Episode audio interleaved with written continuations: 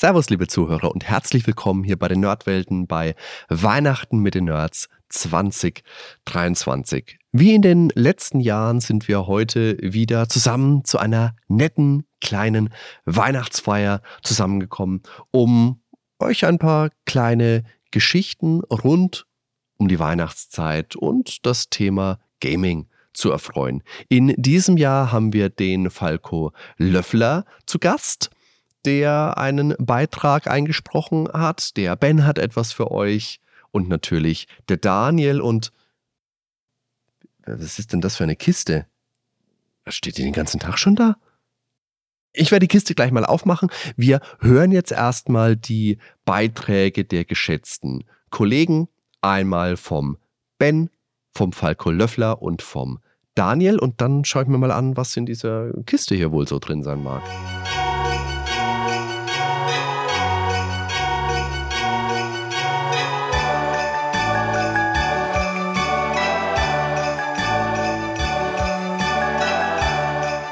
Liebe Hörerinnen und Hörer des Nerdwelten Podcasts. Hier ist Falco Löffler vom Buchpodcast Kapitel 1 und vom Adventure Podcast Benutze Ohr mit Lautsprecher. Reden wir über Weihnachten. Reden wir über Weihnachtsgeschenke. Und wenn ich davon erzähle, dann denkt ihr wahrscheinlich, der Falco hat sicher mal zu Weihnachten ein Adventure geschenkt bekommen, wahrscheinlich für den Amiga, und dann kann er von diesem wohligen Gefühl damals berichten, von der Faszination dieses Spiels, trotz all seiner Unzulänglichkeiten, und wie es die Grundlage geschaffen hat für seine jahrzehntelange Karriere in diesem Bereich. Nein. Heute geht es um ein Geschenk, das genau das Gegenteil bewirkt hat. Denn manche Geschenke erfüllen auch den Zweck, ein Abgleich mit der Realität zu sein. Sie stellen eine Weiche im Leben. Die Gleise führen dann vielleicht nicht in die Richtung, die man eigentlich geplant hatte, aber der Zug rollt weiter. Immerhin. Das Geschenk, um das es geht, hat einen Vorläufer. Wie bei vielen, die in den 80ern groß geworden sind, war es ein Yps-Heft. Das habe ich religiös gelesen, und gelegentlich kamen auch Sonderausgaben. Eine davon war richtig teuer, knapp 20 Mark, wenn ich mich richtig erinnere. Es war ein Bausatz eines echten Radios, eine rote Plastikschale, in der man alle Bauteile korrekt einbauen musste, um dann tatsächlich ein selbstgebautes Radio zu erhalten. Und ich habe es geschafft. Das Ding war zwar sehr wackelig und es hatte auch keinen guten Empfang, aber ich hatte mit meinen eigenen Händen ein Radio gebaut. Hände, die bis dahin bestenfalls eine Maschine für viereckige Eier hinbekommen hatten. Ich wollte mehr.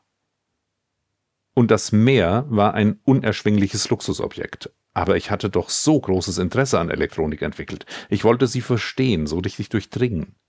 Also wurde die ganze Familie zu Weihnachten motiviert, mir gemeinschaftlich etwas zu schenken, was noch viel mehr versprach als nur ein Radio, den Kosmos Elektronik Experimentierkasten X4000. Der sah im Quellekatalog schon verdammt beeindruckend aus. Vorne gab es mehrere gelbe Drehregler, einen Lautsprecher und so eine Anzeige mit einer Nadel wie ein Tacho und dahinter mehrere Reihen mit metallischen Steckplätzen, auf denen man die Bauteile platzieren konnte. Leiterbahnen, Widerstände, Kondensatoren, Leuchtdioden, alles angetrieben von einem 9-Volt-Block. Was man damit alles bauen konnte, es sah schon so professionell aus. Ich bekam den Kasten. Natürlich wurde der noch am Heiligabend eingeweiht. Die ersten Experimente in der fetten Anleitung gebaut. Eine blinkende LED. Upgrade. Die Blinkfrequenz kann mit dem Drehregler eingestellt werden. Eine Fotodiode als Lichtschranke, quasi eine Mini-Alarmanlage. Irre, was damit alles ging. Bald zeigten sich allerdings zwei Probleme mit dem Kasten. Erstens. Die komplexeren Aufbauten in der zweiten Hälfte der Anleitung waren zu komplex. Irgendwo eine Leiterbrücke vergessen? Nix geht. Endloses Abgleichen des Abdrucks mit der Realität, immer vertrackt, oft ergebnislos. Damit verbunden das andere größere Problem. Zweitens, ich verstand das alles nicht. Sicher, ich konnte die meisten Experimente aufbauen, ich konnte nachvollziehen, dass ein Widerstand den Stromdurchfluss verringerte, aber was zum Teufel machte der Kondensator an dieser Stelle genau und warum war hier das eine Ding mit dem anderen verbunden? Bei den komplexen Aufbauten war ich völlig überfordert, eben weil ich auch nicht nachvollziehen konnte, wo der eigentliche Fehler auftrat. Ich habe den Elektronikkasten immer wieder benutzt, neue Experimente versucht, viel Zeit damit verbracht, aber irgendwann kam der Punkt, an dem ich mir eingestehen musste, das ist nichts für mich. Nun kam bei mir ungefähr zum gleichen Zeitpunkt ein C64 ins Leben und ich sag mal, dieses interaktive Geschichten erzählen, das fand ich auch nicht uninteressant. Und so verschwanden Widerstände, Kondensatoren und Transistoren wieder aus meinem Leben, genauer gesagt, unter die Tastatur des C64. Was nehme ich von alledem mit? War dieses Geschenk rausgeworfenes Geld? Verschwendete Zeit? Nein, im Gegenteil, es war sehr hilfreich. Es hat verhindert, dass ich mich selbst täusche. Es ist leicht, sich etwas einzureden, man habe bei einer Sache ein Talent oder auch nur großes Interesse. Ob das wirklich so ist, findet man erst heraus, wenn man es ausprobiert. Das halte ich heute noch so. Ich bin mit der Überzeugung aufgewachsen, ich sei unmusikalisch. Irgendwann dachte ich, vielleicht ist das gar nicht so. Und habe eine Gitarre gekauft. Und mir ein paar Bücher gekauft und ein paar Tutorials angeschaut und stundenlang geübt und da wurde mir klar, ich bin unmusikalisch. Seitdem verstaubt die Gitarre, aber dient noch als Accessoire im Hintergrund von Videokonferenzen, also der Imagepflege. Noch etwas nehme ich von dem Elektronikkasten mit. Diejenigen von euch, die Kinder haben, kennen das. Das Kind versteift sich auf etwas, will das unbedingt haben, aber wir, die vernünftigen Erwachsenen, wissen, das Ding wird für teuer Geld geschenkt und zwei Wochen später guckt das Kind es nicht mal mehr mit dem Arsch an. Und wir versuchen, es dem Kind auszureden. Das sollten wir nicht tun. Wir sollten, sofern wir das Privileg haben, es uns finanziell leisten zu können, das Experiment wagen, den Kindern die Türen öffnen. Ob sie durchgehen oder doch keinen Bock haben, zeigt sich früh genug. Kinder sind auch nur Katzen. Vielleicht wird tatsächlich ein ungeahntes Talent geweckt. Vielleicht wird eine Karriere daraus. Das würde ich mir ja auch von der Schulpolitik wünschen. Verdammt nochmal, wenn es heißt, man müsste mehr Geld in Schulen und Bildung investieren, dann schmeißt die Kohle auf genau den Kram, der nicht im Lehrplan steht, sondern verbrennt den Lehrplan und lasst die Kinder stattdessen wild rumprobieren, was sie interessiert. Eine verschwendete Jugend ist die beste Basis fürs Erwachsenendasein. Ich weiß, ein unrealistischer Traum, denn wir sind immer noch in Deutschland hier, im Föderalismus, in dem Bundesländer wetteifern, wer mehr Stoff und diesen schneller als die anderen in die Kinderbirnen dübelt. Wenn ich damals als Jugendlicher neben dem Experimentierkasten auch eine AG in der Schule zu diesem Thema gehabt hätte, andere Leute, die sich dafür interessieren, eine Lehrkraft, die hilft, alles besser zu verstehen, vielleicht hätte es bei mir Klick gemacht und alles wäre anders gekommen. Deutschland hätte dann heute den Fachkräftemangel im Elektrobereich und die Germanistenschwemme gleichzeitig minimal verringert. Doch es hat nicht sollen sein. Also müssen wir es im Kleinen tun, im Privaten. Ich habe gerade nachgeschaut. Solche Experimentierkästen gibt es immer noch. Wenn ihr also ratlos seid, was ihr nächstes Mal den eigenen oder anderen Kindern schenken sollt, dann experimentiert. Frohe Feiertage allerseits.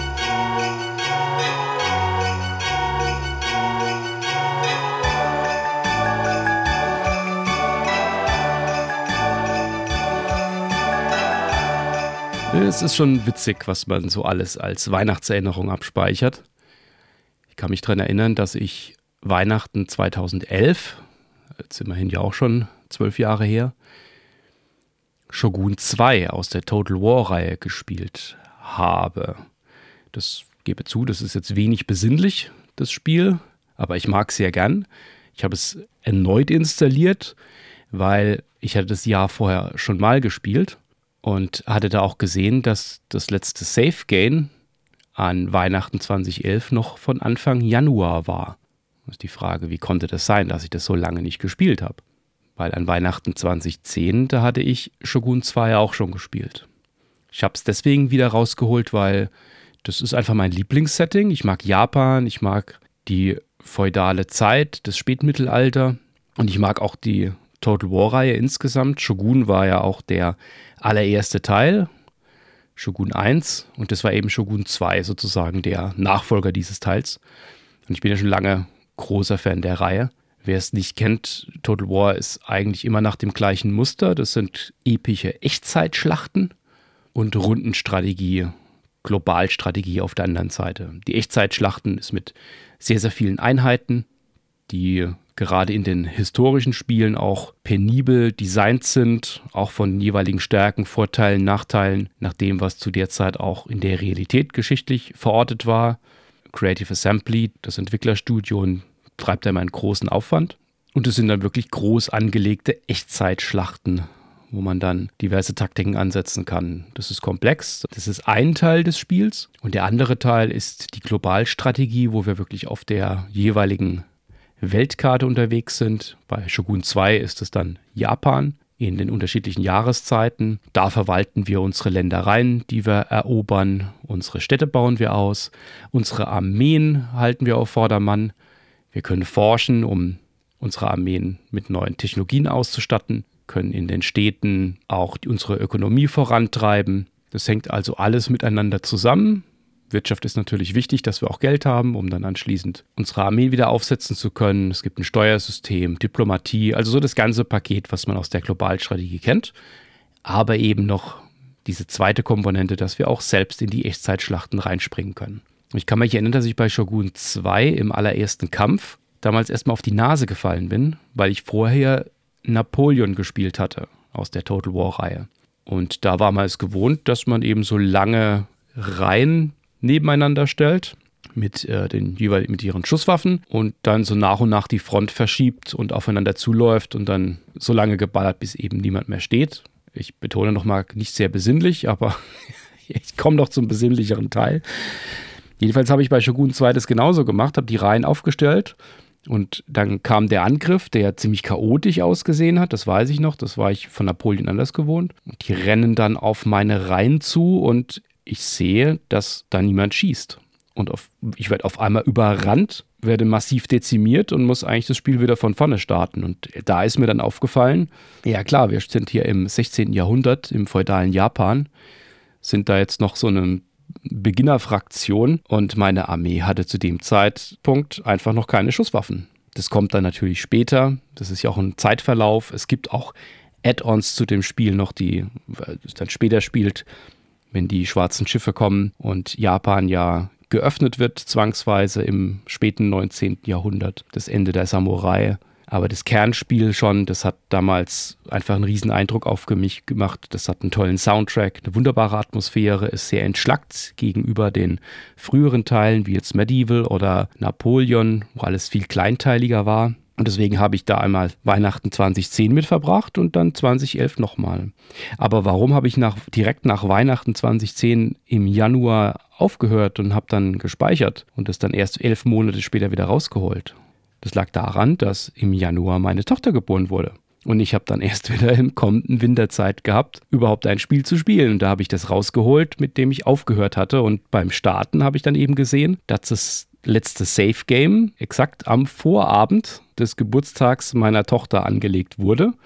Und deswegen werde ich natürlich dieses Spiel auf ewig mit der Zeit verbinden und auch mit Weihnachten, weil ich da eben zweimal an Weihnachten dieses Spiel gespielt habe. Das war dann auch das letzte kinderlose Weihnachten 2010. Da hat man ja in der Regel andere Rituale, als es dann später hat. Mittlerweile sind meine Kids ja schon groß und auch größere Spiele noch als ich. Und mein Sohn, der ist mittlerweile, seit ich ihm Return to Monkey Island gezeigt habe, auch großer Adventure-Fan. Er hat auch Day of the Tentacle nachgeholt und aktuell spielen wir gerade die Deponia-Reihe und das wird sich wahrscheinlich jetzt dann noch über Weihnachten strecken. Und wer weiß, vielleicht wird es eine ganz neue Weihnachtstradition, da klassische Point-and-Click-Adventure zu spielen. Euch da draußen wünsche ich auf jeden Fall ein frohes Fest viel Spaß, was auch immer ihr an Weihnachten so macht.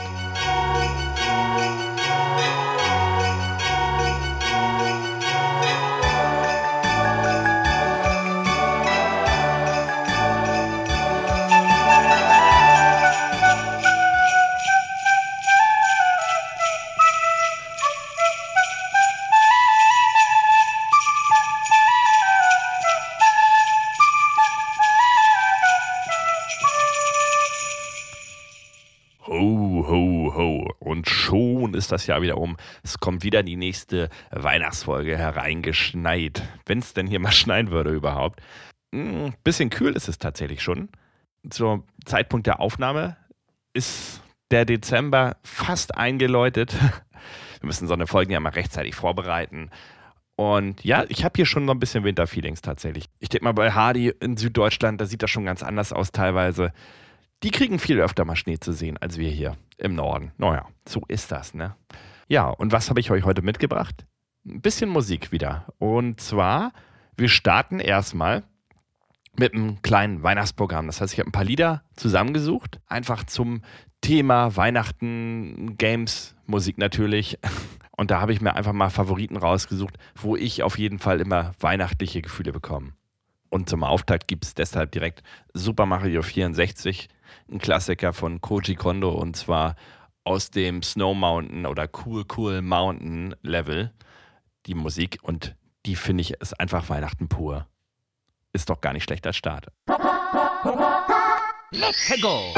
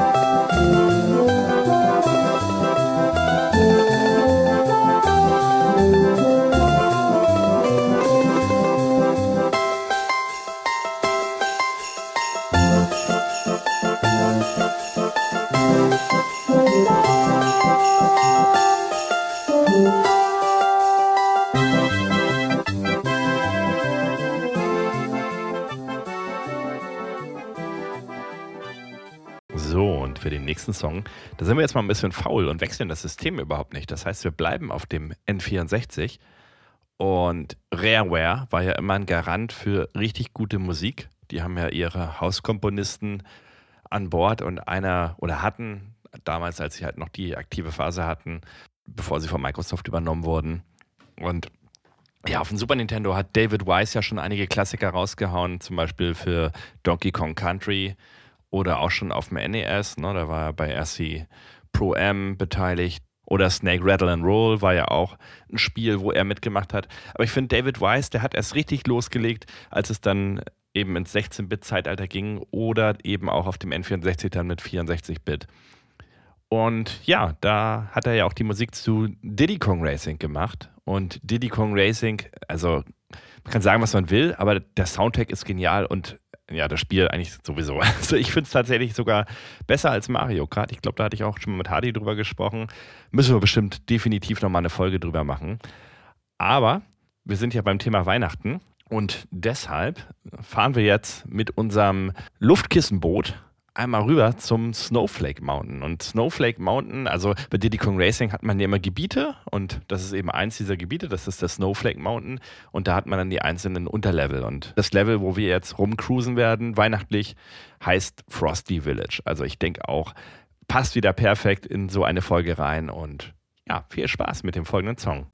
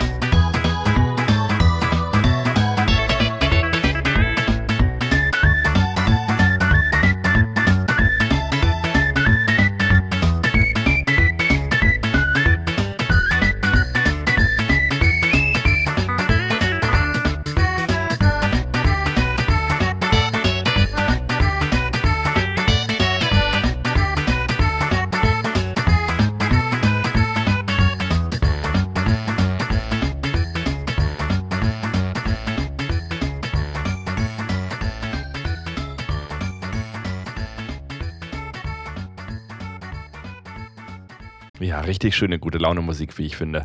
Also vor allen Dingen auch diese 50er Jahre E-Gitarren oder 60er Jahre E-Gitarren und dieses Pfeifen da drin. Also macht ordentlich Laune, der Track von David Wise. Und ja, jetzt waren wir zweimal auf dem 64-Bit-System unterwegs. Jetzt gehen wir zurück auf 16-Bit und werden auch ein bisschen ruhiger. Ist übrigens der letzte Game-Song jetzt auch, weil das Ganze soll ja jetzt nicht extrem ausschweifend sein. Sind ja auch noch andere Beiträge von anderen richtig coolen Leuten. Und von daher lassen wir das Ganze jetzt hier so ein bisschen ausklingen. Fast. Es kommt gleich noch eine Überraschung. Aber erstmal jetzt ähm, wie gesagt, 16-Bit und wir sind jetzt bei Seiken Densetsu 3, auch genannt Secret of Mana 2, auch genannt Trials of Mana. Äh, ich glaube, eigentlich heißt es ja Trials of Mana, ne? aber Mana, na, Trials of Mana, so. Und das ist ja ein Spiel, was eben erst jetzt offiziell auch in Deutschland erschienen ist. Also jahrelang gab es es ja nur in Japan exklusiv. Und dann gab es halt irgendwann mal eine englische Fanübersetzung und diese englische Fanübersetzung, die wird dann wahrscheinlich auch als Grundlage genommen äh, für eine deutsche Übersetzung, die es dann auch mal inoffiziell gab. Aber mittlerweile gibt es das Spiel sogar offiziell. Und da gibt es auch eine richtig schöne Winterlandschaft. Der passende Song dazu heißt Another Winter. Ist sehr ruhig, sehr melancholisch. Ich finde, erinnert so ein bisschen an den Sound von The Cure, wenn man sich das Lullaby anhört von The Cure. Und da gibt es auch noch andere Lieder aus dem Soundtrack, die auch so einen ähnlichen Sound haben. Das sind, glaube ich, vor allem diese gezupften Streicher, diese Pizzicato-Streicherinstrumente, dieser typische Sound. Also ich, ich könnte mir vorstellen, dass sich der Komponist oder die Komponistin so ein bisschen bei The Cure hat inspirieren lassen. Naja, auf jeden Fall richtig schön entspannt und hört mal rein.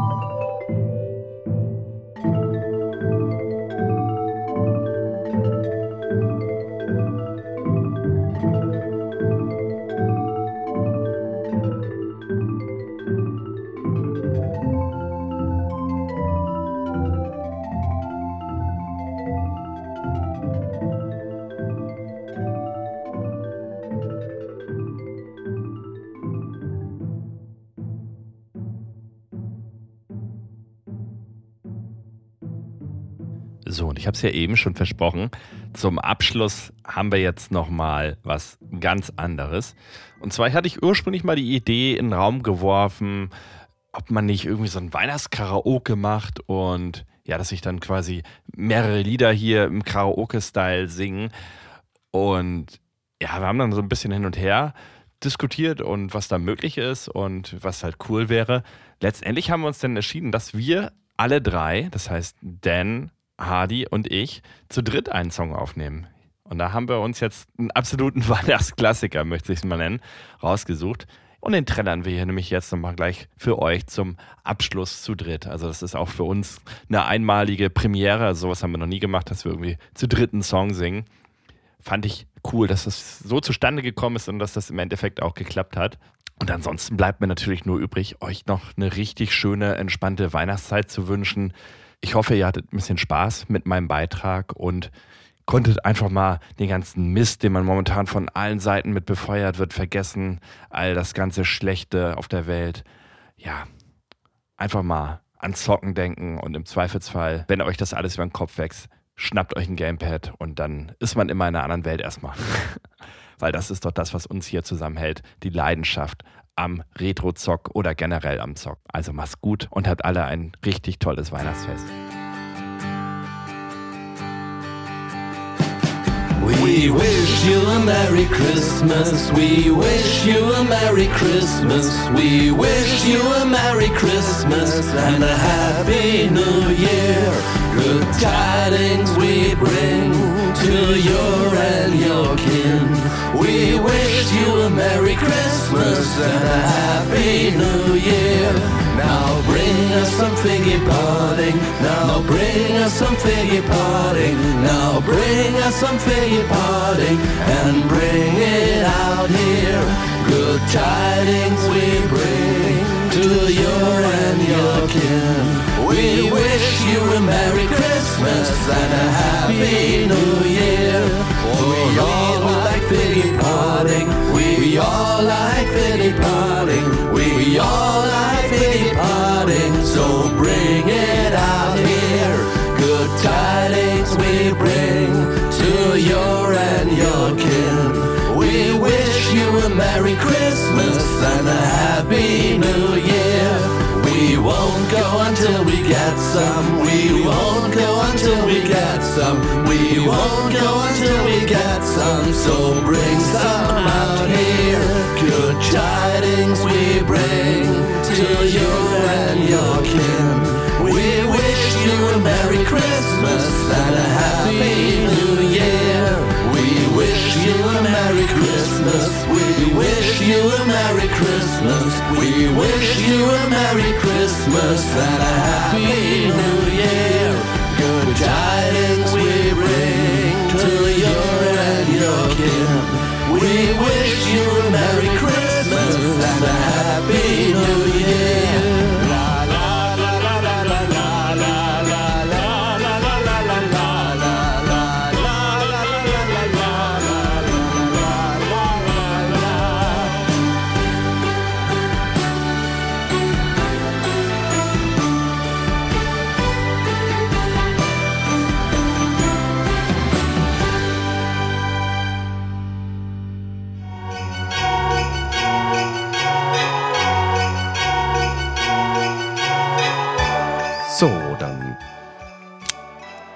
Schauen wir mal.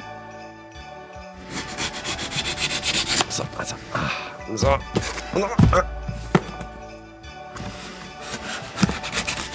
Das äh, wollen wir doch mal sehen. Bitte. Ah.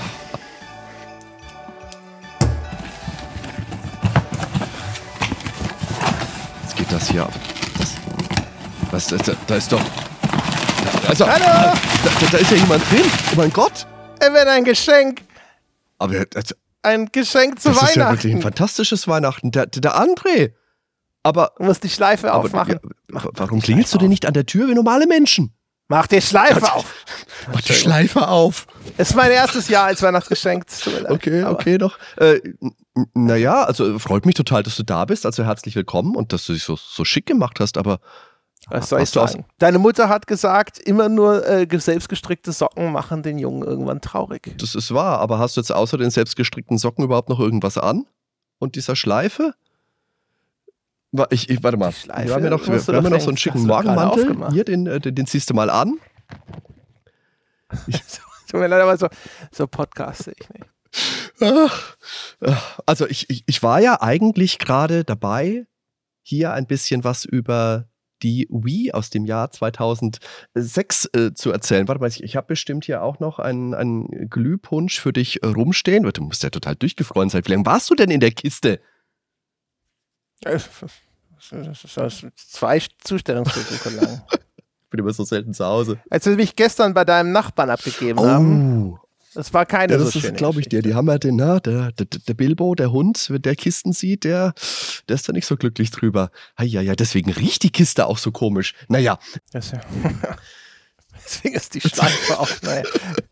Lass uns doch jetzt aber vielleicht gleich mal in äh, Medias Res äh, zur, zur Wii überleiten. Bei mir war es ja damals so, ich wollte die ja ursprünglich gar nicht haben, weil ich hatte ja den GameCube und war da ein bisschen mit den Spielen unzufrieden und habe dann gedacht, ja, okay, jetzt die PlayStation 3, das wird voll super. Dann äh, war ich beim örtlichen Elektromarkt, als die Vorbestellung möglich war, habe das Schild gesehen auf dem Parkplatz, PlayStation 3 vorbestellen, 600 Tacken, habe mir gedacht, nein, danke. Äh, dann äh, wurde sie eben die Wii. Und das war aber tatsächlich nicht mehr so leicht, weil wenn du da zu spät dran warst, dann war es mit Vorbestellen wirklich schwierig. Ja, da bist du leer ausgegangen. Hattest du denn damals nicht irgendwie äh, andere Kanäle, anderen Zugriff? In welchem Jahr befinden wir uns denn? Wie alt bist du da? Bist du da schon in irgendeiner Form mit äh, Spieleberichterstattung befasst? Äh, nein, überhaupt nicht. Im Jahr 2006 bin ich äh, 24 Jahre alt und äh, habe quasi gerade den äh, zweiten Bildungsweg, hätte ich was gesagt, eingeschlagen. Nachdem mein BWL-Studium grandios gescheitert ist, habe ich dann meine Pflegeausbildung begonnen. Das ist mal ein Switch. Und dann dachte ich mir, vom, vom Heuschreckenkapitalismus in den sozialen Beruf gewechselt. Das ist aber eine Geschichte für sich. Wie, wie ist denn das? Das ist meine 180 Grad Ja, Wendung. das ist Was möchten Sie denn werden? CEO. Oh, das hat nicht geklappt. das, Was möchten das Sie denn große, jetzt das werden? große Problem Pfleger. ist ja, wenn du ähm, in Bayern Abitur machst, dann wirst du in die Welt hinausgeworfen und weißt eigentlich so gar nicht. Äh, Also entweder denkst du, okay, ich werde Arzt oder ich werde Rechtsanwalt oder du bist halt einer wie ich, der sich denkt, okay, äh, das, das Ziel war eigentlich das Abitur und jetzt stehst du erstmal da und denkst dir, oh, was, was machst du jetzt? Okay, hast ein paar Kumpels gehabt, die haben BWL studiert. Studierst du halt mal BWL. Ja, und Okay, das heißt also, also, die waren dann, oder waren die schon fertig? Waren das ältere Kumpels? Nee, wir die, haben- die waren gerade dabei und du hast dir gedacht, so hier mit dem Peter habe ich immer gut gesoffen. Ja, ja, das, das war tatsächlich auch, auch, so ein äh, bisschen BWL der, Hintergrund. Natürlich, nee, Ja. wir haben zusammen Okay. Abitur gemacht und dann kam ja erstmal, das war die Zeit, wo man noch Zivildienst machen musste, liebe Kinder, oder Wehrdienst sogar.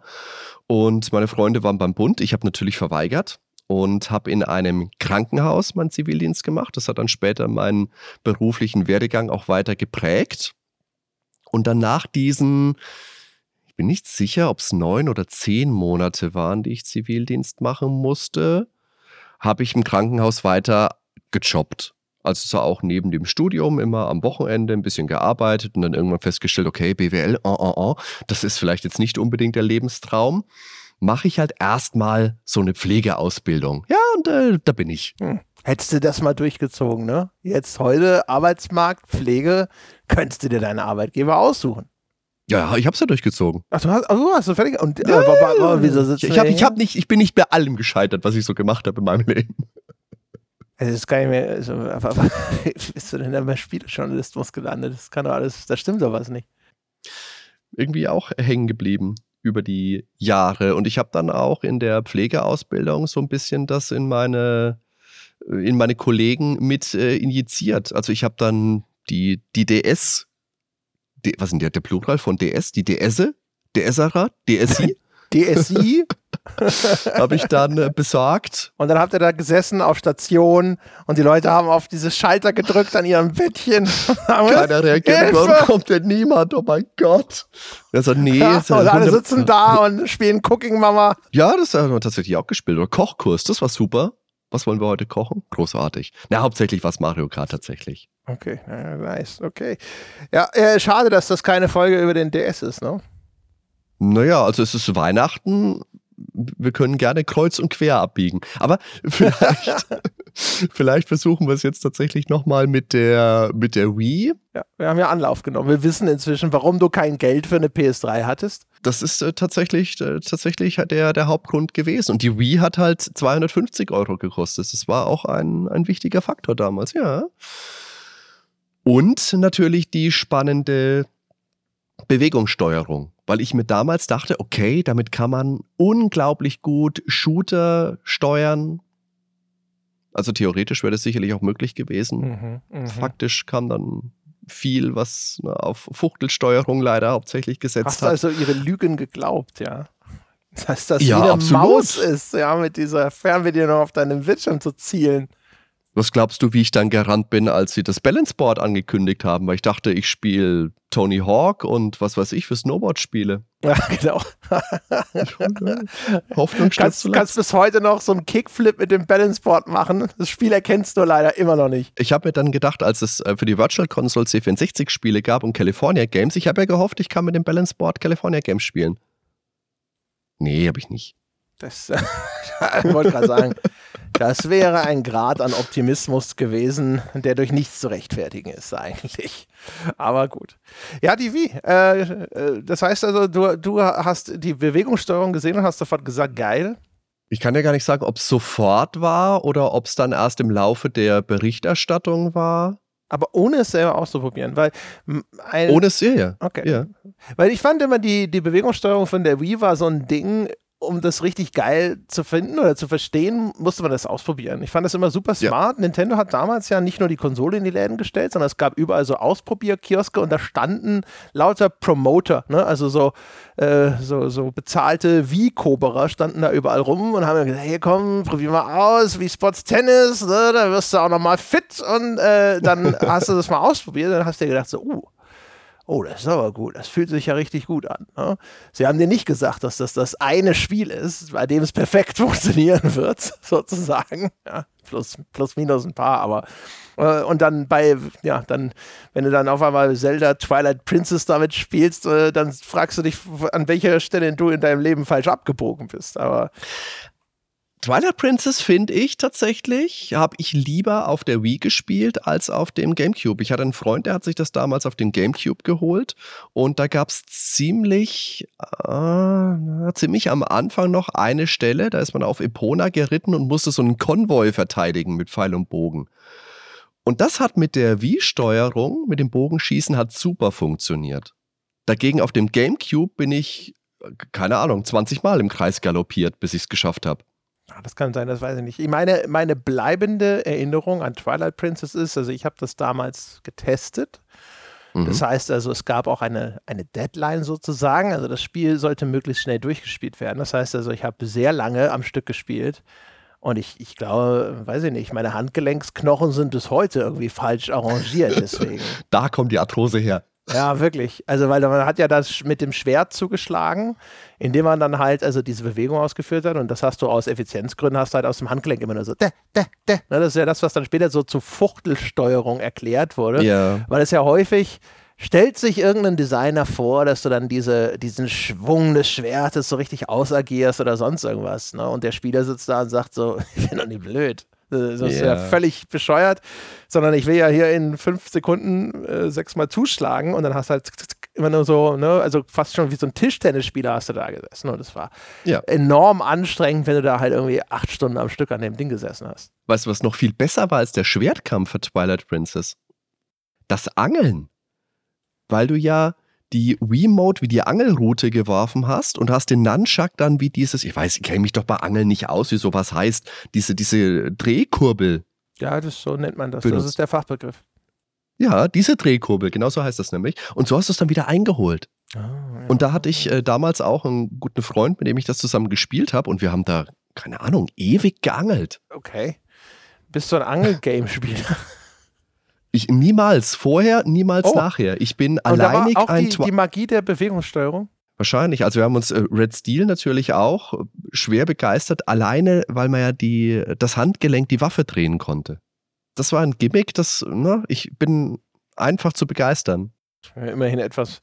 Red Steel fand ich war so eine einzige Enttäuschung, weil ich hatte, da bin ich ihnen auf den Leim gegangen und hatte mir vorgestellt, dass das wirklich eins zu eins deine Handbewegung auf dieses Schwert überträgt. Also ne, zur Erinnerung, Red Steel, das war dieser Ubisoft-Shooter, so mit einer Mischung aus Gunplay und du hattest, glaube ich, so ein Samurai-Schwert oder sowas. Oder Mhm. das Katana. Man hat das vorher immer gesehen, wie man da Gegner zerschnetzelt hat und man hat sich immer vorgestellt, so, yeah, das ist dann eins zu eins, genau die Bewegung, ja, und dann, äh, weiß ich nicht, teile ich ihm da sein Gehirn in zwei Hälften und was auch immer. Und es war dann aber tatsächlich so, dass er halt im Grunde genommen so die, die Präzision äh, und die Abtastgenauigkeit eines Digi-Steuerkreuzes hatte, ne? Oh, er Ja, hat ja. so grob schräg oben hat er gemacht, okay. Weil du jetzt gesagt hast, du hast Twilight Princess getestet, da möchte ich nochmal drauf zurückkommen. Was hast du denn gegeben? Oh, das ist so lange her und die Webseite gibt es nicht mehr. Ich, aber schon irgendeine eine gute 8 wird es schon gewesen sein. Ich habe äh, Twilight Princess hat mir eigentlich ganz gut gefallen. Mir fand, fand halt nur die, die Steuerung extrem anstrengend auf der Wii. Aha.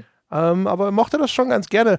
Es war damals ja eher so, ich glaube, das ist so ein Spiel, das war zuerst, haben alle erstmal so, äh, aber es ist nicht wie Ocarina of Time, ist nicht so gut und sonst irgendwas. Und ich glaube, inzwischen hat das ganz guten Ruf. Das ist ja so ein bisschen, weiß ich nicht, fast, fast alle, alle Zelda-Games außer Skyward Sword. Ich glaube, das finden immer noch alle scheiße, aber Ja. ähm, ansonsten ist ja wie mit Wind Waker. Wind Waker kam raus, ne, Kindergrafik und heutzutage, oh, dieser Klassiker, oh. Ich glaube aber tatsächlich, dass Twilight Princess da ein bisschen von profitiert hat, dass Wind Waker vorher kam und dass da eben dieser Look so kritisiert wurde. Und ich meine, klar, Twilight Princess ist wahrscheinlich nicht so gut wie Ocarina of Time, aber es hat halt einfach wieder einen realistischeren Look gehabt. Und ich glaube, das fanden schon viele Leute richtig gut damals. Ja, möglich. Ich weiß nicht. Ich fand, die Leute haben sich damals völlig unnötig eingeschissen. Weißt du, Link sah ja auch schon zu SNES-Zeiten jetzt irgendwie aus wie so ein Zwölfjähriger. Also es war ja immer so diese Anime-Glubschaugen-Optik. Jetzt Ja, hatten sie es halt in 3D, dass da die Leute, ganzen Leute haben dann halt alle geschrien. Ich weiß nicht. Das war ja eh so die Zeit, ne? Ich hab, da haben sie Gears of War gespielt und das war alles dark und gritty und weiß ich nicht. Keine Ahnung. Ich, äh, ich fand das damals überraschend geil, Wind Waker. Ich habe am Anfang, als sie es vorgestellt haben, habe ich auch noch gesagt, so, äh, weiß ich nicht, das sieht nicht aus wie die Stilrichtung, in die ich gehen will. Und dann war, war ich auf der E3 und habe das da zum ersten Mal in Bewegung gesehen und habe ich gedacht, okay, sold. Perfekt, wunderbar. Äh, fand ich auch, äh, ist auch so ein Spiel, das, das fand ich dann unterm Strich schon ziemlich geil, auch wenn es so seine, seine Macken hatte, wie das Mhm. Rumgegurke mit dem Schiff und so. Aber ansonsten auch ein schönes Zelda gewesen. Aber für mich der richtige Oberkracher war wie Sports. Mhm. Das hast du vorhin schon gesagt, okay, das war das Einzige, wo es so wirklich funktioniert hat. Ich finde aber tatsächlich auch heute noch, diese Sports-Reihe ist ja vor einer Weile auch nochmal für die Switch aufgelegt worden. Sports irgendwas, ich weiß gar nicht, wie es jetzt heißt auf der Switch. Wir wissen alle, was gemeint ist. 1, 2 Sports. Aber Bowling auf der, auf der Wii, Mhm. pf, das habe ich ja mit allen möglichen Konstellationen, mit Familie, mit Freunden, mit, mit Nachbarn, mit Leuten, die nie was mit Spielen zu tun hatten. Also das ist wirklich, das hat funktioniert wie in der Werbung. Das war wirklich generationenübergreifend und das hat wirklich auch Leute vor den Bildschirm nicht nur gebracht, sondern Leute vor den Bildschirm gebracht und Spaß haben lassen, die sonst das mit dem Hintern nicht angeschaut hätten. Mhm. Ja, das war auch für mich so. Das war das eine Ding, warum die Wii immer so eine besondere Konsole bleiben wird. Weil es echt die, das ist die einzige Spielkonsole, mit der meine Mutter je gespielt hat. Okay. Also die hat wirklich, ich glaube, also Spielkonsolen fast vom Anbeginn der Zeit miterlebt. Also die erste Mhm. Spielkonsole in unserem Haushalt stammt aus der zweiten Spielkonsolengeneration überhaupt, also die nach hier Magnavox Odyssey und so. Mhm. Äh, das war eine Saba Videoplay, das ist so die, die deutsche Ausgabe vom Fairchild Channel F gewesen. Also das heißt also seit äh, den frühen 80er Jahren haben wir so ständig Spielkonsolen im Haus gehabt. Und das hat meine Mutter nie interessiert. außer dass die Kinder zu viel spielen äh, und äh, viereckige Augen kriegen und wahrscheinlich alle blöd werden und sie sich schon, schon Geld zur Seite gelegt hat, um äh, diese obdachlosen Kinder dann hinterher mit heißem Kaffee versorgen zu können. Und äh, die Wii war wirklich das eine Ding, wo auf einmal alle davor standen. Ne? Und dann hat hier auch äh, Mama den Bowling-Highscore geknackt und sonst irgendwas. Und die hat ja auch, die hat da wirklich davor gestanden und trainiert, weil sie das mit dem Bowling so voll toll fand. Und äh, der Gag ist ja, ich habe dann irgendwann Jahre später gelesen, dass ja der damalige Nintendo-Chef Iwata sogar mal gesagt haben, ja, wir wollen eine Konsole, die Mütter anspricht. Und ich so, oh, what the fuck, das mhm. kann man, das kann man so zielsicher machen, das wusste ich gar nicht. ich vermute, er hat das ganz anders gemeint, äh, so, so, nach dem Motto, die Mütter sollen das für die Kinder kaufen, weil sie das irgendwie wertvoll finden und nicht unbedingt selber spielen. Aber äh, das hat hier, also wirklich, da hat er mal die, die Bomb gedroppt, der Iwata, muss ich sagen. Also das war krass. Also habe ich wirklich seitdem nie wieder erlebt. Danach, sobald das mit der Bewegungssteuerung dann auch vorbei war oder sowas, seitdem läuft Mutter dann immer wieder vorbei und schaut ein bisschen traurig, ne, dass die Kinder da hier ihre, ihre wertvolle äh, Freizeit in äh, diese nutzlosen Guck, Firlefanz investieren. Ich glaube, meine Mutter hat tatsächlich auch Bowling mitgespielt. Aber meine Mutter hatte grob 20 Jahre vorher, glaube ich, schon mal eine Phase, in der sie Crystals of Zonk auf dem C64 fast religiös gespielt hat. Also ich glaube wirklich, kann mich daran erinnern, das war eine sehr dunkle Zeit für mich in der Grundschule irgendwann. Kamst von der Schule nach Hause und wolltest C64 spielen. Hast Pech gehabt, weil die Mutter war da und hat halt Crystals of Zonk gespielt. Was ist denn Crystals of Zonk für ein Spiel? Das ist eine Art. Auch wenn ich natürlich diesen Klassiker wahrscheinlich kennen ihn alle außer mir, aber ich frage mal. Ich vermute, dass äh, du da wirklich dich jetzt in ein, ja, in ein Nessel-Schlangennest, hätte ich fast gesagt, gesetzt hast. Das ist ja Weihnachten, das ist eine Art, die Zeit der Vergebung. Da lässt ja, man in einem Jahr alles durchgehen. Und du hast so eine schöne Schleife immer noch an. Das ist die Schleife im Moment mal. Das ist so eine Art La so ein Labyrinth. Pac-Man-Spiel kann man es vielleicht ganz grob äh, erklären. Und es geht darum, dass man in einem, in diesen Labyrinthen immer in die Mitte kommen muss und da ist ein Gegenstand versteckt. Da muss einen Schlüssel sammeln, muss da rein und dann von Bildschirm zu Bildschirm laufen. Ist sehr minimalistisch, ist auch in wenigen Minuten gespielt. Meine Mutter hat daran aber begeistert, dass wenn man ein Leben verloren hat, ist immer eine Melodie gespielt worden. Und ich weiß nicht, sie hat dieses Lied genannt, nehmt, äh, nehmt Abschied, Freunde, unverhofft ist alle Wiederkehr. Ich weiß jetzt gerade nicht, wie nehmt das Lied Abschied, heißt. Abschied, Brüder, ungewiss ist alle Wiederkehr. Also was, ist, was, was lernen denn die jungen Menschen in der, in der Schule in deinem Jahrgang? Das war doch exakt, was ich gesagt habe. Ich werde das zum, Es ist Weihnachten. Ich, ich ja, als ein Weihnachtsgeschenk sage, es ist cool. Es ist zwar die die grundlegendste Allgemeinbildung. Aber es ist cool. Aber du versuchst jetzt doch nur irgendwie davon abzulenken, dass du dieses Spiel nicht kennst. Das finde ich, André, jetzt schon ein bisschen schäbig, auch zu Weihnachten. Ich würde sagen, ja? es wäre ist, ja. äh, 70 Prozent äh, eigentlich schon gelungen. naja, und dann, wie gesagt, nach Crystals of Song kam eben nochmal Wii Sports. Aber auch da war ja außer Bowling, wie gesagt, Bowling großartig. Golf fand ich auch noch toll, hat auch Spaß gemacht. Dann hat es aber auch schon wieder ein bisschen aufgehört. Also bei uns war es nur Tennis und Bowling. Der ganze Rest ist äh, durchgefallen, sozusagen. Aber äh, die dafür halt äh, super. Ne? Also, also für mich das Beste ist, glaube ich, tatsächlich immer noch das Tennis, weil das halt oh, auch okay. so gewinnt, finde ich. Dadurch, dass du da halt, also auch das kannst du optimiert spielen äh, das ist halt da ein Fehler, weil musste nicht. Ne? Also das äh, ist ja jetzt nicht irgendwie so ein Spiel, wo das dringend notwendig ist und sowas, sondern da musst du halt wirklich so ein bisschen schwingen und das fühlt sich dann so gut an. Und die ganze Kombination, einfach auch wie, wie, wie das, die, also Spiele assistieren dir ja immer, ne, damit du dich geiler fühlst, als du bist. Ne? So die, das Klassische ist ja das Aim Assist im Shooter. Das sagt so, ja, der hat schon grob in Richtung Kopf geschossen, ne? erzählen wir mal. Und ähm, das macht ja das Tennis auch, aber halt wirklich auf eine, eine perfekte Art und Weise, die diese Ungenauigkeiten der Bewegungssteuerung halt einfach super kompensiert. Ne? Und dann hast du dieses hm. kleine Schlaggeräusch, das ja aus dem Lautsprecher in der Wii-Mode ja, kommt. Ne? Der Tock und ah, es fühlte sich halt echt einfach nur geil an. Abgesehen davon, äh, in, in meinen frühen Konsolenjahren haben wir immer viele Tennisspiele gespielt. So in den Super NES-Zeiten habe ich mit meinem Dad immer Jamie Connors Pro Tennis Tour gespielt und solche Super Geschichten. Spiel, ja. Ja, und gab seitdem lange nichts äh, Geiles mehr, irgendwie, wo was so Tennis-Games anging. Zumindest nichts, was verfangen hätte. Ist ja bis heute eine einzige Tragödie, ne, Tennisspiele. Und ähm, Wii Sports Tennis, so simpel es war, ne, hat einfach mal wieder geil funktioniert. Ja.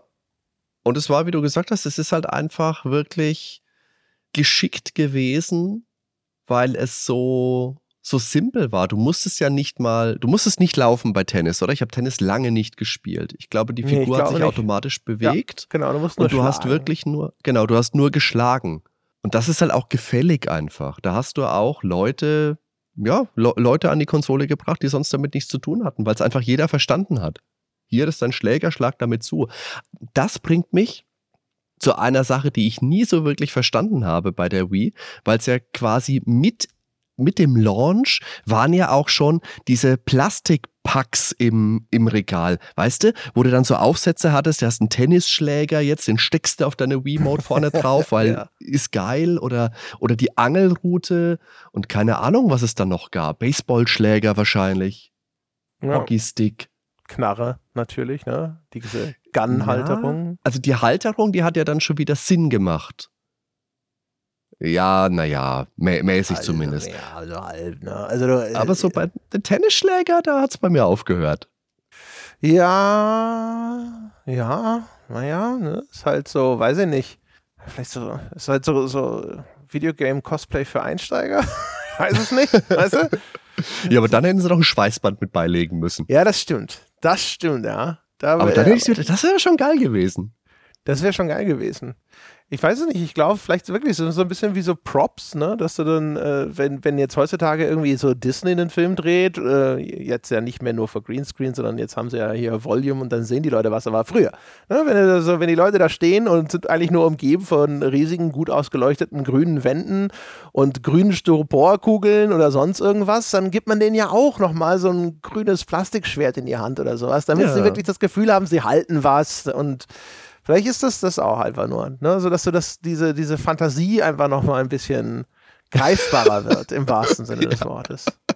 Dass du da so stehst auf dem Tenniscourt und so, sie können dir ja keinen Referee da einfach hinsetzen. Als wäre ich mitten dabei. Ja. Jetzt fühle ich's. Jetzt hast du das Racket in der Hand, Mann. Jetzt bist Ja. du mit John McEnroe eigentlich.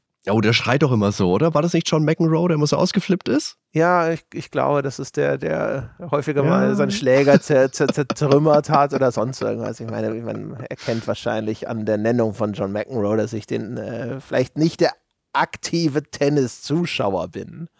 Aber wir wissen alle, was gemeint. Spielt er nicht mehr? Ivan Lendl, John McEnroe? Ja, doch, äh, ich glaube Ja, schon. ne? Also der Boris wird ja auch bald wieder wahrscheinlich. Der braucht ja Geld. Stimmt, ja. der braucht ja Geld eben. Ja, aber das ist damals, äh, ne?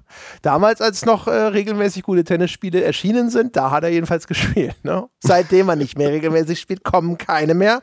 Was sagt uns das? Ich überlege gerade, gab es Jimmy Connors Tennis eigentlich auch für die Wii? Weil mit dem Launch ist ja damals auch die Virtual Console gestartet. Mhm. Und damit ja auch die Möglichkeit, dass man ganz viele tolle alte Spiele äh, nochmal kaufen konnte. Und dann wieder verlieren. Dann, Ja. Weil, deine, diese, weil es völlig technisch unmöglich ist, äh, diese Wii Virtual Console Collection auf die Wii U zu übertragen. Das habe ich aber gemacht tatsächlich. Ja, du hast das gemacht, indem du diesen, Ja. diesen Wii-Emulator-Scheiß da importiert hast. Aber das ist ja nicht so, dass du auf der Wii U einfach sagen konntest, ich habe das alles schon gekauft, schalt mir das frei im Wii U-Shop. Du meinst zum Runterladen? Ja, da hast du recht, Ja. natürlich, genau, ja, ja. ja. Und das war ja das Ding. Das, das, ich habe ja auch gedacht, so, ah cool, das ist ja fair von, ah shit. Die wollen, dass ich jetzt die Wii auf der Wii U emuliere und dann, dann wollte es ja auch immer dann, dass du Mhm. diese Sensorbar wieder irgendwo hinpappst und sowas. Und na, das kannst du natürlich vergessen. Ich, also die, das war nicht ich glaub, der Grund. Wii, die Wii U, die ist eh, glaube ich, nochmal. Ja, und es wäre es wär ja eigentlich, also ne, in einer, in einer gerechten Welt wären heute auf meiner Switch immer noch alle Käufe von der Virtual Console damals frei verfügbar. Aber wir leben nicht in dieser Welt. Nee, wir leben in einer Welt, wo sich Nintendo denkt, jetzt sind wieder mal fünf Jahre rum. Jetzt kannst du nochmal 10 Euro zahlen für Ocarina of Time. Ja, jetzt sind vor allem in, dem Nintendo denkt, ja, ey, abonniere unseren Online-Service, damit wir irgendwie regelmäßig genau die Spiele dort reinpacken, von denen du noch nie gehört hast. Ja, oder, so. Aber tatsächlich, jetzt wo ich das gesagt habe, ich habe schon immer, ich, ich habe jetzt wieder so ein bisschen das Bedürfnis, alle paar Jahre möchte ich mir schon auch Ocarina of Time kaufen. Das gehört für mich auch schon irgendwie so dazu. Meinst du als, als Nintendo-Tradition? Ja, einfach, man, man ist doch irgendwie schon gewohnt. Dieses Gefühl, ausgeblutet Das- zu werden, ist das Ja. einfach Teil deines. ja, das Nimm stimmt. mein Geld doch bitte. Ja, als langjähriger Nintendo-Fan, ansonsten sitzt du immer da. Irgendwas stimmt nicht. Wir haben schon lange nicht für irgendwas zur Kasse gebeten, was ich schon lange, schon, schon dreimal bezahlt habe. Vielleicht schicke ich Ihnen einfach mal was. haben, Sie, haben Sie einen PayPal-Account? Sehr geehrter Herr Miyamoto. Also ich habe mich damals über die Virtual Console, das war ja schon auch was, worauf ich mich damals irgendwie gefreut hatte. Das war so ein bisschen ja vor meiner ganz großen Retro-Revival-Zeit, glaube ich. Also ich meine, klar, hast du auf dem Emulator mal hin und wieder was gespielt, aber so dann, dass du gedacht hast, oh geil, jetzt kann ich die Spiele wirklich wieder auf dem Fernseher spielen. Wow, weil, ne, kannst du nicht einen PC mit dem Fernseher einfach verbinden. Ne? Ist ja nicht so, dass man das machen könnte. Ja, aber du könntest ja einmal eine alte Konsole an den Fernseher anschließen. Ja, aber das war ja die Zeit, da hast du dir das Super Nintendo halt noch auf dem Dachboden gelassen. Also Das ich, war damals halt mein so. Super Nintendo weiß nicht, wie der Dachboden aussieht. Das ist ein, ein glückliches Super Nintendo. Also ein glückliches, freilaufendes äh, Super Nintendo, das kannst du aber glauben. Ja, da sind, also ich meine, gut, es, es sind wahrscheinlich immer noch die, die Dellen drin, ja, wenn es mit Controllern beworfen wurde, weil es äh, gerade eine Software dargestellt hat, die irgendwas un unerträglich Unfaires getan hat, ja, und damit mein Ableben verschuldet hat. Aber äh, das, äh, das ist so die, das äh, Super NES und das NES und so, das sind so die zwei Konsolen, die tatsächlich irgendwo immer aufgebaut waren. Das so halt, das sind, ja, das sind so die erstens die ultimativen Kindheitskonsolen. Das sind halt auch viele von denen, wo so die, die Titel drauf sind, wo ich irgendwie ab und zu mal einen Rappel kriege und denke mir, ah, jetzt komm, jetzt könntest du doch mal Mario, Mario 3 spielen. ja, das könnte man. Ich wäre immer noch nicht fertig, dass du deine Konsole beworfen hast. Ich meine, Controller auf die Wand oder auf dem Boden, ja, aber auf Super Nintendo gefeuert. Nee, das ist ja der Hauptverantwortliche.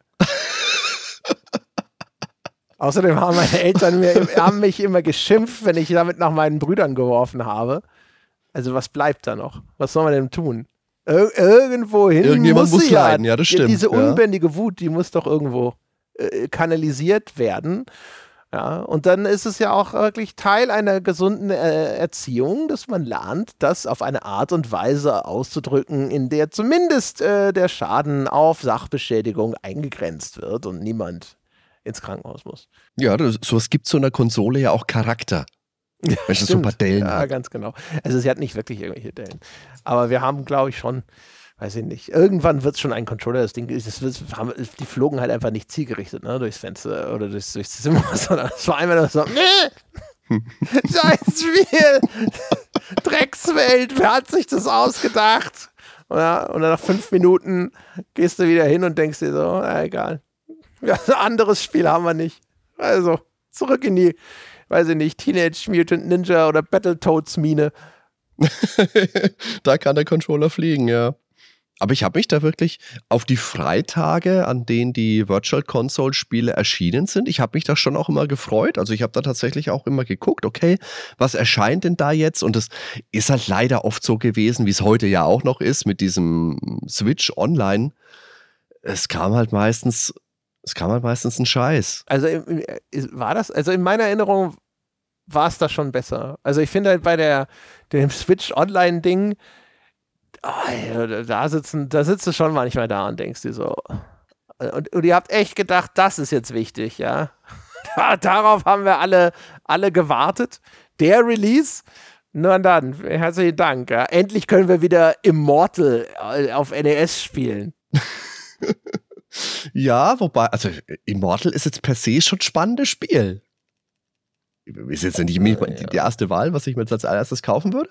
Das ist also nicht so verkehrt. Auch nicht als zweites. Wahrscheinlich auch nicht äh, drittes. Also, weiß ich nicht. Das, äh, ja, und es ist ja noch nicht mal, ich weiß gar nicht, die, die, die schlimmsten Vertreter, deren Namen fallen mir jetzt halt gar nicht ein. Das ist das Geile, das Geile ist ja die Inszenierung dabei. Du gehst in diesen Online- hier NES, Mega Drive, sonst was Store. Auch eine Top-Idee, dass das nicht eine App ist, in der das irgendein Mhm. Menüpunkte sind, sondern irgendwie etwas, das dir den kompletten Startbildschirm deiner, deiner Switch vollmüllt, weil du denkst so, Scheiße, wo ist denn die Genesis-App? Wann habe ich denn das letzte Mal irgendwas auf dem Mega Drive gespielt? Um Gottes Willen. ja. Und dann scrollst du irgendwie vorbei und an den 25, 99 Cent Downloads, auf die du im E-Store reingefallen bist in den letzten Wochen, bis du irgendwann wieder in dem richtigen Ding bist und guckst dann da rein und dann sind da ja diese, oh, es gibt neue, es gibt was Neues zu spielen. Oh, geh hin, dreh die Kärtchen um, was könnte es wohl sein? Und dann denkst du so, ja, was könnte es wohl sein? Ne? Und äh, ja, meistens ist es dann irgendein Crap. Und vor allem so, ja, hier ist nochmal die Special Edition, wo du irgendwie mit 99 Leben im letzten Level anfängst und um einen Highscore nochmal durchhüpfen kannst. Also so, so die, Hm. die vierte Version von Super Mario irgendwas. Und du denkst, ja, das, also das als vollwertigen neuen Release zu verkaufen, ist schon ähm, schwierig, Freunde. Also wild wurde es auf der Virtual Console dann spätestens mit dem C64.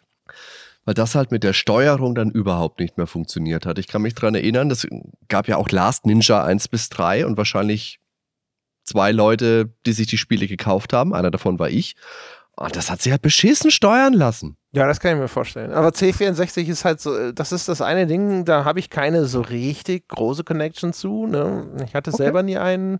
Ich habe da das natürlich bei, bei Freunden habe ich C64-Spiele gespielt damals, aber das ist jetzt, das, der C64, der, der fixt mich nicht so an.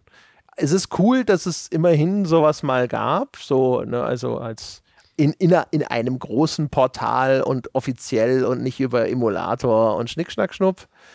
Ähm, aber da sitze ich nicht davor und denke mir so, uh, C64, da ist das nostalgische Ja. Kribbeln gleich null. Für meinem Empfinden ist da auch das Problem gewesen, dass es zu teuer war. Die C64-Spiele haben 500 Wii-Punkte gekostet, also 5 Euro, genauso wie die NES-Spiele. Und das war einfach zu viel. Ja, das ist in der Tat auch viel zu viel, das stimmt. Ja, ist auch lächerlich, ehrlich gesagt, so, wenn du überlegst von der Produktionsqualität oder sowas. Ich weiß gar nicht, hast du da, hast du da Berührung zum C64? Hast du da reingeschaut? Wie war es denn da? Haben sie da äh, irgendwie äh, wenigstens den heißen C64-Scheiß gehabt? Oder ist das auch sowas, wo du denkst, so, was? Auf, auf welche, äh, in, in, in, welch, äh, welches Listing haben sie denn da abgetippt?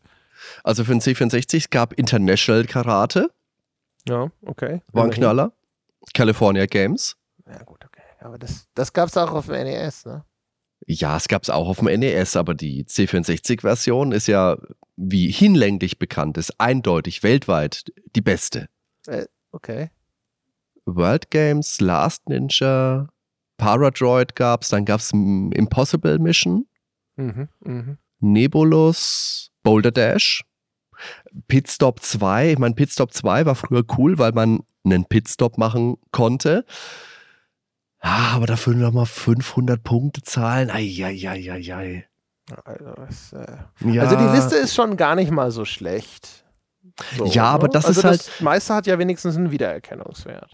Das hat schon Klang. Das sind auch Spiele, die sind passend für den C64, aber da finde ich, fairer wäre gewesen. Hier sind die, keine Ahnung, wie viele Spiele sind es insgesamt gewesen, um, sagen wir mal 17. Hier hast du 17 C64-Spiele, zahlst mal 20 Euro dafür. Viel Spaß damit. Ja, klar. Aber ich meine, es ist ja Nintendo, über das wir hier reden. Ist ja Nintendo, Ja, freilich. Nintendo, Also, da Auf der anderen Seite. sollte die Geldbörse halt jederzeit griffbereit sein. Ja, das war, wie gesagt, die Ocarina of Time zahle ich gerne nochmal dafür. Neo Geo meinetwegen. Neo Geo gab es ja auch für die Virtual Console und es gab ja auch Neo Geo Sammlungen für die Wii. Es gab Mhm. generell eine mit verschiedenen Spielen, dann gab es Samurai Showdown, gab es eine Sammlung und äh, King of Fighters und Metal Slug. Ja, Da gab's ja einige. auch jetzt alles für die Switch nochmal kaufen, zum Glück. Ja, so sollte ich machen, tatsächlich. Ja, also Neo Geo ist so ein Ding, das ist halt für mich halt einmal geil. Weil Neo Geo ist halt so die Konsole, die hatte ja keiner. Sondern Niemand, die ja. kannte nur jeder, weil du immer gesehen hast, irgendwie in den Videospielzeitschriften damals, so, oh, hier ist das neue Neo Geo Release irgendwie. Und dann so, ja, hier 600 Euro fürs Modul oder D-Mark und 1000 für die Konsole. Und Ja, ja. das war ja völlig absurd, also keine Ahnung. Äh, Die, die, die Kinder, die Neo Geo hatten, die kamen auch mit dem Hubschrauber zur Schule. Ich bin ja in Würzburg groß geworden und bei uns ist der Theo Kranz Versand gewesen. Die hatten ein Ladengeschäft bei uns in der Juliuspromenade und da sind meine Freunde und ich halt als kleine, kleine Kerle immer hingepilgert jeden Samstag. Und die hatten auch ein Neo Geo. Und dann haben wir so lange rumgelungert und immer mal gefragt, können wir mal ein bisschen Neo Geo spielen? Und ich meine, die Jungs, die da gearbeitet haben, die waren, keine Ahnung, 17, 18 und die haben genau gewusst, okay, die Zwerge mit den 11, 12 Jahren, die kaufen eh kein Neo Geo. Ab und zu haben sie sich da mal herabgelassen, uns spielen zu lassen. Meistens nicht, aber wenn, dann war es halt echt immer ein Highlight. Ich habe das tatsächlich während meiner gesamten Kindheit nie gesehen. Also in der Zeit, als das Neo Mhm. Geo a thing war, ne? also so, ein, so eine große Sache, das gab es nirgends. Nirgends. Mhm. Man hätte das nicht kaufen können, wenn man gewollt hätte, dort, wo Ja. wir damals so unterwegs waren. Man wusste, das gibt's und man hat irgendwie die, die, ich habe damals die Videogames immer gelesen, also als Spielemagazin, Mhm. ne? Und man hat halt Ja, dann auch, die, ja. die Seiten in der Videogames abgeleckt, auf der die Neo-Geo-Spiele waren, in der Hoffnung, dass das Gefühl vielleicht sich irgendwie überträgt, aber das war's auch. Und wenn man es dann Jahre später irgendwann, also wirklich, also Jahrzehnte später, muss man ja richtig sagen, dann mal spielt, dann ist es schon geil, weil du halt so denkst, oh ja, okay, das war schon krass fortschrittlich, wenn du das so vergleichst, ne? Wenn du so Mhm. einen Samurai Showdown und seine Animationsqualität und auch die Größe von den Sprites und so, wenn du es vergleichst mit einem SNES Street Fighter 2, dann denkst du schon so, boah. Aber äh, das Problem ist halt, jetzt, weiß ich nicht, 20 Jahre später oder wie, was auch immer. Und äh, ja, dann aber denkst du halt, ja, was jetzt, jetzt ist halt trotzdem eher so ein bisschen alt. Ja, ja.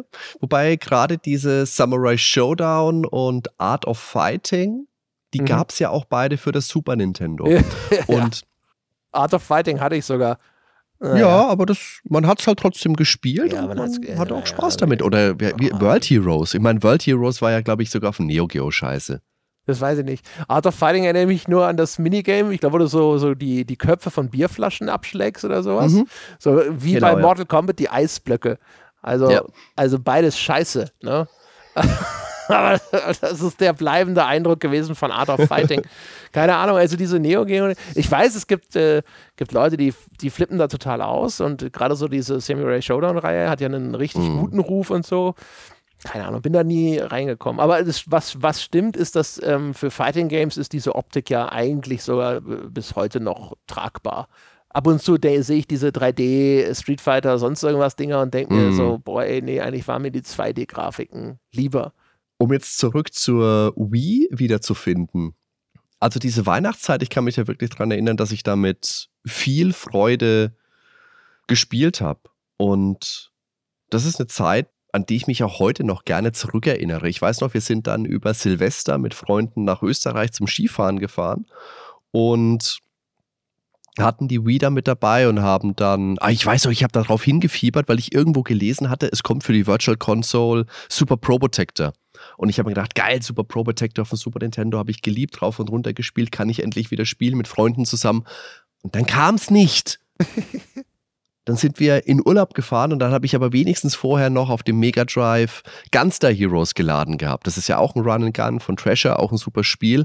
Ist kein Super Pro Protector, aber das äh, hat mich dann über die Runden gebracht und vor allem auch Bomberman 93 von der PC Engine.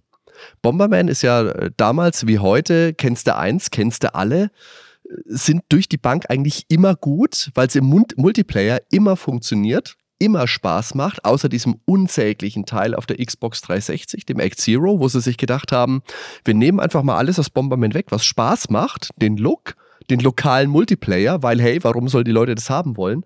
Und drehen das den Leuten an. Aber abseits von diesem Spiel Bomberman immer geil und Bomberman 93 vielleicht sogar eins meiner persönlichen Highlights.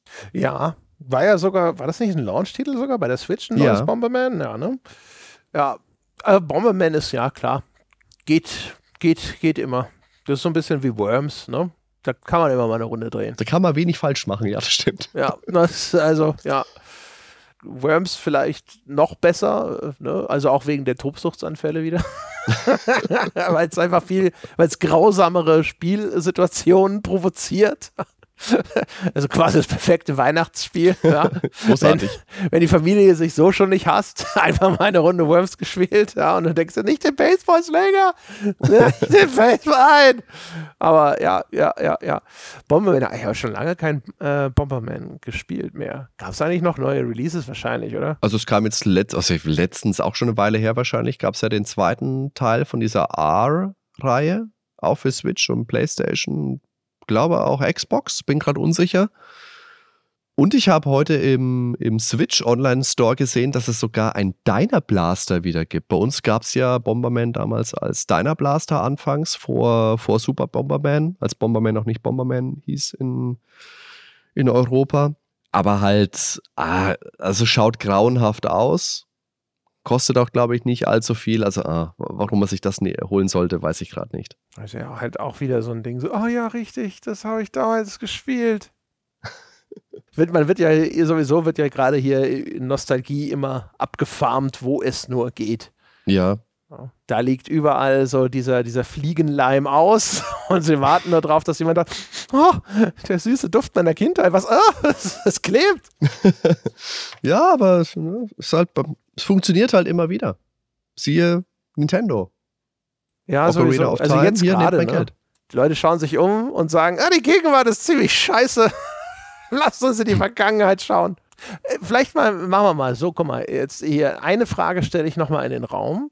Die Frage äh, lautet, warum hatte die Wii keine Staying Power? Ne? Wieso hatten wir diese Bewegungssteuerung? Wieso war das so ein Strohfeuer? Wieso kommt jetzt keine Wii 3 irgendwann nächstes Jahr raus und die, die Mütter stehen alle Schlange, weil das neue Bowling mit dabei ist? Hm, ja, ist eine gute Frage. Ich glaube, einerseits ist das Problem, dass man mit der Wii U sicher ziemlich in die Nesseln gesetzt hat, weil man das ganze Gerät verkehrt vermarktet hat. Die Switch hat ja zumindest die Bewegungssteuer, zumindest die Möglichkeit der Bewegungssteuerung. Wir erinnern uns an, ah, wie hieß denn dieses, dieses Demospiel, das mit Switch. der One-to-Switch, das siehst du, vielen Dank. Wo du dann wirklich diese, wo du die Kugeln gespürt hast im Controller. Oh ja, die das habe ich, glaube ich. Mega gut. oh, super geil. Nie, nie wieder gespielt habe ich das, aber jetzt fällt es mir gerade wieder wie ja, ja, Schuppen das, aus den. Ich habe das einmal gespielt und zwar auf dem äh, auf einem Nintendo-Event. Vor dem Launch, das war, glaube ich, sogar hier in München. Und dann, dann war da, das, das war halt so, um dieses HD-Rumble zu demonstrieren. So, guck mal, mhm. und du soll, musst dann raten, wie viele Kugeln da drin sind. Und du spürst, du spürst die Kugeln, die da durch den Controller rollen. Und du hast das Ding gekippt und hast gesagt, ja, das äh, Sieben. Könnte schon, könnte schon Kugeln sein, was da könnte, könnte auch ein defektes äh, Force-Feedback sein. So, oh aber, Gott, ja. Äh, ja, naja, ich sag mal, ja, Demo ist schon richtig. Ja, aber da bin ich, ich bin immer zuversichtlich bei dem, was Nintendo macht. Und Nintendo ist ja jetzt niemand, der sich auf seinen Lorbeeren ausruht, sondern die schon gerne auch dann was Neues probieren. Und jetzt, ich glaube, so die, die ersten düsteren Visionen hat man ja gesehen, was, ähm, was vielleicht mit einer Switch 2, wobei ich es falsch fände, wenn sie das Teil einfach Switch 2 nennen. Ja, das wäre auch irgendwie Nintendo. Also eigentlich normalerweise, wahrscheinlich, nach so althergebrachter äh, Marketingweisheit wäre es wahrscheinlich das Schlauste, was sie machen können. Sag, nenne es einfach Switch 2, um Gottes Willen. Aber wahrscheinlich. Switch U wäre eine gute Idee. Ja, ey, wahrscheinlich machen sie irgendwas Beklopptes. ja, ähm, also ich bin zuversichtlich, weil wie gesagt, Nintendo hat sich immer irgendwas einfallen lassen. Es ist nicht immer so aufgegangen. Wie gesagt, gerade im Hinblick auf die, auf die Wii U oder der GameCube ist ja auch nicht so der Erfolg gewesen, den man sich gewünscht hatte. Ja. Haben sie sich jetzt auch nicht so viel einfallen lassen, ne? Hm, ja, aber das war halt was. Mit dem GameCube haben sie halt gedacht, okay, wir machen jetzt halt auch mal ein Technik, also ne, wir, wir, setzen mit der Technik nochmal einen oben drauf. Und technisch ist das ja ein geiles Gerät gewesen. Die eine dumme Idee waren halt natürlich diese Minidiscs. Und das andere Problem war, dass viele Entwickler nach dem N64 einfach keinen Bock mehr hatten. ja. ja. Ja, also weiß ich nicht, der Game, ja, also der GameCube war der auch, das war doch so ein Fall von kam zu spät und war dann technisch gerade mal so auf Augenhöhe vielleicht mit den existierenden Konsolen. Ja, also ich glaube, technisch ist er, meine ich, glaube ich, von den Stats schon das stärkste gewesen. Das große Problem, also größte Problem wahrscheinlich war, dass er keinen DVD-Spieler hatte. Deswegen haben sich ja viele Leute gedacht, komm, nimmst du mal so ein PlayStation-Dingens, weil dann kannst du auch, keine Ahnung, deine, deine Filme mitgucken. Abseits von den ganzen Spielen, die für den GameCube natürlich nicht erschienen sind. Und das war ja, ich habe den GameCube damals gehabt und war eigentlich auch zufrieden, habe aber immer ein bisschen neidisch auf PlayStation gerade geschielt, weil es da halt viele Spiele gab. Ähm, von, von, keine Ahnung, Final Fantasy, Rollenspiele vor allem. Ich bin ein ganz ähm, heißglühender Rollenspielfreund auf Konsole. Und da hast du im GameCube halt einfach das Nachsehen gehabt, wie auf dem N64 ja auch schon. Und deswegen wollte ich ja ursprünglich die, die PlayStation 3 haben. Bis ich dann gesehen habe, okay, 600 Euro, das ist halt leider nicht drin, wird es halt doch die Wii. Ja. Aber letztendlich ist es bei mir dann so gewesen, dass ich mir dann irgendwann, als ich dann halt mal ein bisschen Geld verdient habe, auch die, die Xbox dann noch dazu geholt habe, die 360. Und dann halt GameCube ist halt gespielt. echt so ein, weiß ich nicht. Man sagt ja immer so, ja, Konsolen verkaufen sich über die Software. An sich hatte der GameCube ja schon ganz geile Software. Ne? Also, Ja, wenn man so ja, ja. zurückschaut. Also Metroid Prime und Wind Waker und Resident Evil 4. Ne? Ja, Mario Ja. Sunshine hatte damals nicht den besten Ruf. Ich fand es damals beim ersten Mal spielen auch doof. Jetzt habe ich es vor inzwischen auch schon länger her oder so. Ich habe es nochmal für einen Podcast bei uns nochmal neu gespielt und Mhm. war dann eigentlich jetzt doch ganz, ganz angetan von dem äh, kleinen Dingelchen, muss ich sagen. Also hatte doch schon viele Eigenheiten, die ich ganz cool fand. Ich glaube, der, weiß ich nicht, der GameCube war halt wirklich so, der, der hatte halt wirklich nichts, was ihn ausgezeichnet hat. Finde ich so, als, also als die Hardware, ne? So die meisten anderen Ja. Nintendo-Konsolen kannst du hingehen und sagen, so da, ne? Das äh, war fortschrittliche Technik und da war Innovation dabei, weißt du? Also wirklich fast jede Hardware-Generation von Nintendo hat ja irgendeine Innovation dabei. Ne? Kommt der äh, hier N64, hat den Analog-Stick, hat Force-Feedback und so weiter. Also mit dem Rumble-Pack damals, ne? Ja. Und äh, ne, oder auch damals Controller-Innovationen, sei es beim NES, sei es beim SNES und dann halt zusätzlich noch eine äh, relativ wettbewerbsfähige Technik. War ja, also der N64 war ja deutlich fortschrittlicher als so eine PlayStation 1 zum Beispiel. Und GameCube ist so das erste Ding, wo du denkst, so, es hat eine neue Nintendo-Konsole, die viel zu spät kommt. Und der hatte den Tragegriff, André. Er hat einen Tragegriff und der war Ja. violett. Wenn du retrospektiv so auf den Cube guckst, dann hast du, natürlich hatte der tolle Spiele. Und auch nicht wenige. Aber wenn du den damals wirklich hattest, dann hattest du einfach längere Durststrecken zwischen diesen guten Spielen. Und wenn du jetzt die PlayStation 2 meinetwegen gehabt hättest, hast du einfach eine immens viel größere Auswahl an tollen Spielen gehabt. Ja, genau. Sag nicht, aber, aber wahrscheinlich Third-Party-Support, ne? Das ist ja so ein, so ein Ding, Ja. was bei Nintendo häufiger mal klemmt. Ja, das auf jeden Fall. Die Nintendo-Spiele, die sind über den Zweifel immer erhaben. Wobei ich auch bis heute finde, dass Mario Kart Double Dash ist, ist kein schlechtes Spiel. Was mich aber damals schon gestört hat, war, dass es nur, ich glaube, 16 Streckensins hat. Das war mir damals schon zu wenig. Das ist mir zu schnell zu ja, langweilig. Ich streiche um das Wort herum und mir fällt nichts Besseres ein. Es ist mir zu schnell langweilig geworden. Okay. Ich finde 16 Strecken ist für ein Rennspiel völlig okay. Wie viele Rennstrecken brauchen wir denn? Ja, was sollen die Ridge Racer-Fans sagen? Ja, Also, ich ich meine, äh, weißt du, das, was so ein Rennspiel braucht, ist halt ein paar geile Strecken. Ich meine, die Chancen sind vielleicht höher, dass du bei 32 Strecken irgendwie fünf findest, die richtig cool sind. Aber ansonsten, also, weiß ich nicht, so, wir, bei F-Zero, weiß nicht, wie viele Strecken das Original F-Zero hatte damals. Ich meine, das hatte das schon. schafft, schafft man eh nicht mehr als vier bei F-Zero. ja, aber das Ding ist halt, du bist dann halt hinterher, wir haben dann halt irgendwie uns die Strecken ausgeguckt, die wir geil fanden. Sowas wie Big Blue, weil alle den Mhm. Soundtrack geil fanden und dann hast Klar. du halt die auf äh, Bestzeit gefahren, immer und immer Mhm. wieder. Es hätte eigentlich nur die, die drei Strecken oder so gebraucht, die wir dann immer gefahren sind, um dann die nächste Zehntelsekunde nochmal rauszuholen. Ja, das mag schon ein Faktor sein. Ich kann es jetzt auch nur aus meiner Erinnerung sagen und das war wirklich was, was mich an Mario Kart damals äh, gestört hat auf dem Gamecube. Mhm. Naja. Ja, also Ob auf das jeden jetzt- Fall.